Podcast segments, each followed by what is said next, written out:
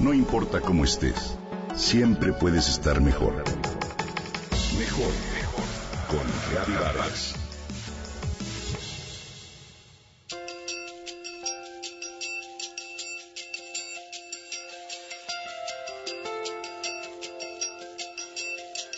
Estoy segura de que no compararías a un águila con un tiburón. Son dos especies totalmente diferentes con facultades distintas que no se relacionan de ninguna forma. Si evaluáramos, por ejemplo, la capacidad de volar, el águila sería sin duda la ganadora. Pero, ¿qué tal si lo comparamos de acuerdo con la capacidad de estar bajo el agua? Entonces, sin duda alguna, la trucha o el tiburón o el delfín saldrían airosos, ¿cierto? Bueno, desde que nacemos empiezan las comparaciones que si es más chiquito que, que si tiene menos cabello o más, o si pesa más, está más gordito. Así aprendemos a juzgar, evaluar y a comparar. Aprendemos a calificarnos de acuerdo con los resultados obtenidos y pronto comenzamos a decir es que yo soy más que o menos que, tema que es absolutamente del ego.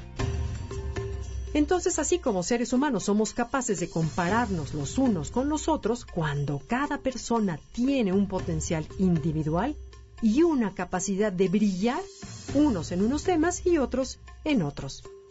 La comparación tiene un aspecto positivo y uno negativo. Es positivo cuando nos permite darnos cuenta de que hay distintas maneras de pensar, de sentir, de actuar, cuando es modelo para aspectos o cosas que queremos cambiar o aprender. Sin embargo, es negativa cuando se usa para devaluarnos o devaluar a los demás y para calificar a las personas. Esto fortalece los aspectos negativos de nuestra personalidad. En general, las comparaciones provocan dolor, pues hacen que nuestro bienestar dependa de los ojos de los demás. Quizá tú seas muy bueno en oratoria, en hablar en público, y otra persona pueda ser mejor en su inteligencia social o en el ámbito musical o deportivo. En realidad, cada cuestión es relativa. Ninguno de nosotros posee el mismo valor. ¿Cuántas veces como papás hemos dicho, es que debería ser como Alejandra, tan simpática, tan abierta y agradable, y con ello minimizamos a nuestros propios hijos que se invalidan por no ser como tal o cual persona? Aprende de tu hermano, o fíjate que bien se porta tu primo. Son frases que decimos sin pensar, donde tratamos de ofrecer un modelo válido a nuestros hijos y mostrarles que nos complace lo que la otra persona hace. Cuando hacemos esto, ofrecemos al hermano como modelo y finalmente alimentamos el rencor y los celos en el reconvenido. Solemos levantar un muro entre los hermanos, hacer que uno de ellos se sienta orgulloso y capaz incluso de atacar a su hermano para decirle que es peor que él mismo. En general, las comparaciones de todo tipo son perjudiciales y puede llegar a causar un daño innecesario en nuestra autoestima ya que determina tu valor como persona, tus sentimientos, pensamientos y hasta el rumbo de tus acciones. Te sugiero evitar hacer comparaciones e ignorar si otras personas las hacen. Empieza por lo pronto por no comparar a tus hijos jamás. Nadie es exactamente igual a ti, ni tiene las características en iguales proporciones ni combinaciones. Nadie tiene las mismas experiencias o historia de vida.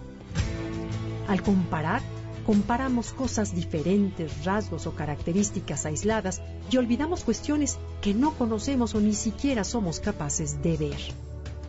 Te invito a tratar de ver a las personas más allá de las apariencias, verles el alma, el corazón y esa perfección que tanto tiene el otro como lo tienes tú. Esto sin duda te hará vivir mejor.